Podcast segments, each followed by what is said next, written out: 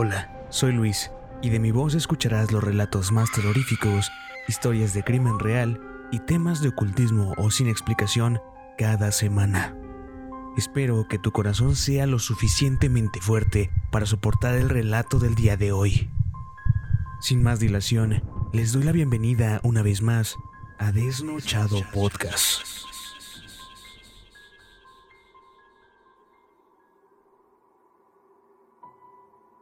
Hola gente, ¿cómo están? Espero que se encuentren muy bien y que estén teniendo un excelente día. Estamos de nuevo agarrando el ritmo del podcast, así que les pido por favor que apoyen mucho este proyecto para que más personas puedan escucharlo.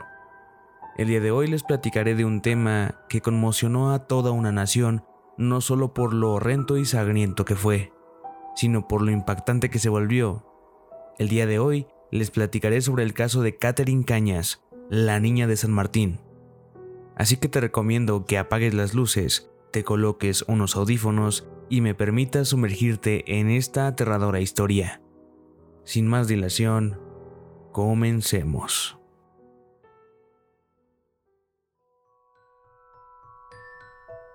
Muchas personas actualmente viven o vivieron un infierno en vida alrededor del mundo al tener que sobrevivir una riña o una guerra entre pandillas dentro de su zona de residencia pero en Latinoamérica es una historia que constantemente se repite y que actualmente se ha vuelto un problema de carácter urgente por atender entre diferentes naciones.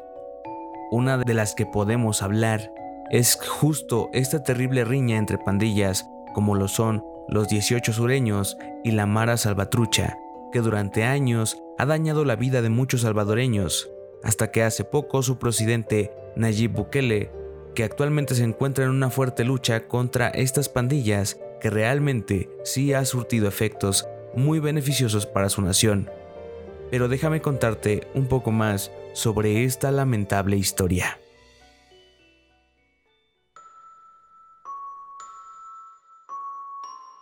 Catherine Roxana Montacañas tenía 14 años de edad en el año del 2016. Estaba feliz porque pronto celebraría sus 15 años. Todo estaba preparado para ese gran día. Estudiaba noveno grado en un colegio privado y un año antes ocupó el segundo lugar de los tres mejores alumnos de su salón. Vivía con su madre en la residencial Altavista del municipio de San Martín. El día martes 9 de febrero del 2016, a eso de las 7 de la noche, Catherine salió de su casa hacia la tienda que estaba a menos de 15 metros de distancia. Salió, pero regresó para anotar en una lista lo que debía de comprar. Pan y otros productos para cenar, esa noche, eran sus encargos. Sobre la avenida Veracruz y calle C de la cuarta etapa de la residencial, un vehículo se dirigía lentamente sobre la calle. Catherine, para ese momento, conversaba con una señora mientras esperaba a que le entregaran los productos que había pedido. En ese lapso de tiempo, Trujillo Gómez llegó a la tienda. En esto, no se percató que el vehículo lo seguía desde calles atrás y se había estacionado en el mismo lugar. Según testigos que presenciaron la escena, dos sujetos descendieron del vehículo. Todo parecía normal, pero a los pocos segundos se escucharon varias detonaciones de arma de fuego. Cuando la madre de la menor escuchó los disparos, recordó que su hija había salido a la tienda corrió a la puerta para asegurarse que estuviera fuera de peligro, pero lastimosamente la imagen que esta madre estaba a punto de ver quedaría grabada para siempre en su memoria. En ese instante Catherine corría hacia su casa, pero pocos metros antes de llegar cayó al suelo. Roxana, su madre, al abrir la puerta, observó a su hija boca abajo en el pavimento. Para ese momento, vecinos alertaron a la policía que en la avenida Veracruz se encontraban dos personas lesionadas. Cuando los oficiales llegaron, los testigos les informaron que los responsables habían huido en un vehículo blanco tipo sedán con dirección a la carretera de Oro. Uno de los oficiales tomó nota. Luego trasladaron a las víctimas al Hospital Nacional de San Bartolo, donde a los pocos minutos Catherine murió a causa de dos impactos que recibió en la espalda. A partir de ese momento, Catherine pasó a formar parte de la lista de homicidios atribuidos a la pantilla 18 sureños que operaban en la zona. Un investigador de la Policía Nacional Civil manifestó que el ataque iba dirigido a Dagoberto Antonio Trujillo Gómez, de 20 años de edad, que trabajaba en un bar y negocio cercano de maquinitas de juegos conocidos como tragamonedas. Él resultó con lesiones en uno de sus hombros, brazo, muñeca y pierna derecha. Roxana aseguró que ese día su hija solo estuvo en el lugar equivocado. Le arrebataron los sueños y deseos de triunfar en la vida. Pero lo que más lamenta esta madre es que su hija le dijo en más de alguna ocasión que no quería vivir más en ese lugar por la inseguridad. Pero Roxana no podía mudarse de la casa donde habían vivido durante más de 10 años por su nivel socioeconómico. Además, cuestionó porque nadie hacía nada para detener los índices de violencia que azotaban la zona. Para esa época el país de El Salvador, donde a un gran número de personas inocentes perdieron la vida sin razón alguna. La policía confirmó que la pandilla que operaba en la zona eran los 18 sureños, pero el conflicto que existía era por la proximidad a lugares con presencia de la pandilla rival, Mara Salvatrucha. Las súplicas de una madre porque los responsables pagaran por el dolor que habían dejado en su corazón y familia estaba a pocos días de hacerse justicia. Hasta el túnel más oscuro siempre al final tiene una luz de esperanza. El Ministerio Público contó con el relato de un testigo con clave Alex. Le brindaron medidas de protección debido a que era una de las principales pruebas para acusar a los dos pandilleros, lo que permitió que la búsqueda se diera por finalizada el 15 de marzo del 2016 cuando la Fiscalía, en colaboración con la Policía Nacional Civil, lograron la captura de Francisco García, alias Litoraz, y José Valdés, alias Maury Street, ambos señalados por varios testigos como los principales responsables del homicidio de Catherine. Según el Ministerio Público, Trujillo Gómez no era el miembro de ninguna estructura.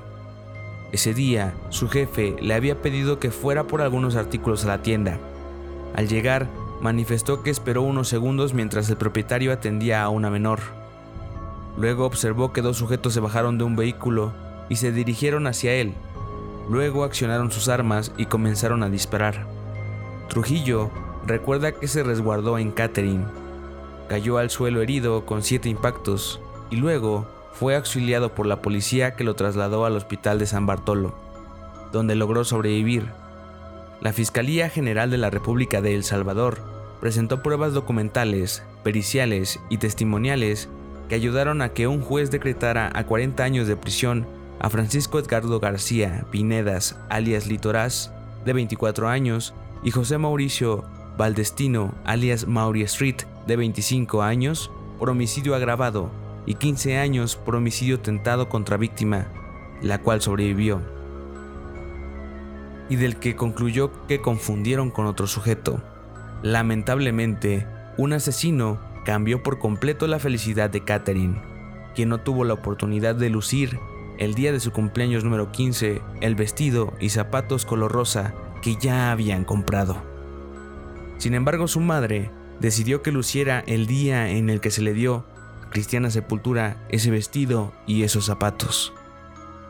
La justicia salvadoreña logró que este caso no quedara impune como una gran larga lista que a través de los años no se lograron resolver, aunque las familias que perdieron a manos de las pandillas a un ser querido, hoy en día tienen el consuelo de que estos sujetos se encuentran en prisión y permanecerán recluidos tras las rejas por un largo tiempo.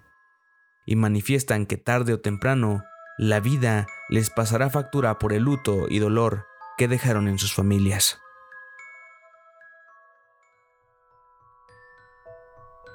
Pero bueno, aunque suene a un capítulo de una novela trágica, es la realidad de muchas zonas que gracias a una inmundicia de personas que creen que una pandilla es algo que puede o debe de existir, que hacen estupideces con el valor de un arma de fuego y que les permite hacer tantas tonterías como determinar si una persona vive o muere. Pero dime, ¿tú qué opinas sobre estas porquerías de personas y sobre estas tontas situaciones? La verdad es que en opinión personal te puedo decir que me encantaría que estas personas no existieran. Pero siempre, siempre debe de haber algo malo en todo lo bueno que hay en este mundo. Lamento decirte que el capítulo de hoy ha llegado a su fin. Espero que haya sido de tu agrado y que disfrutaras mucho escucharme de nuevo contándote un nuevo caso. Te recuerdo que me ayudas mucho si compartes este podcast con tus amigos y harás que nuestros capítulos lleguen a más personas. Mientras tanto, es momento de despedirme. Mi nombre es Luis. Te espero en el siguiente capítulo para contarte algún caso más aterrador u horrendo. Hasta luego.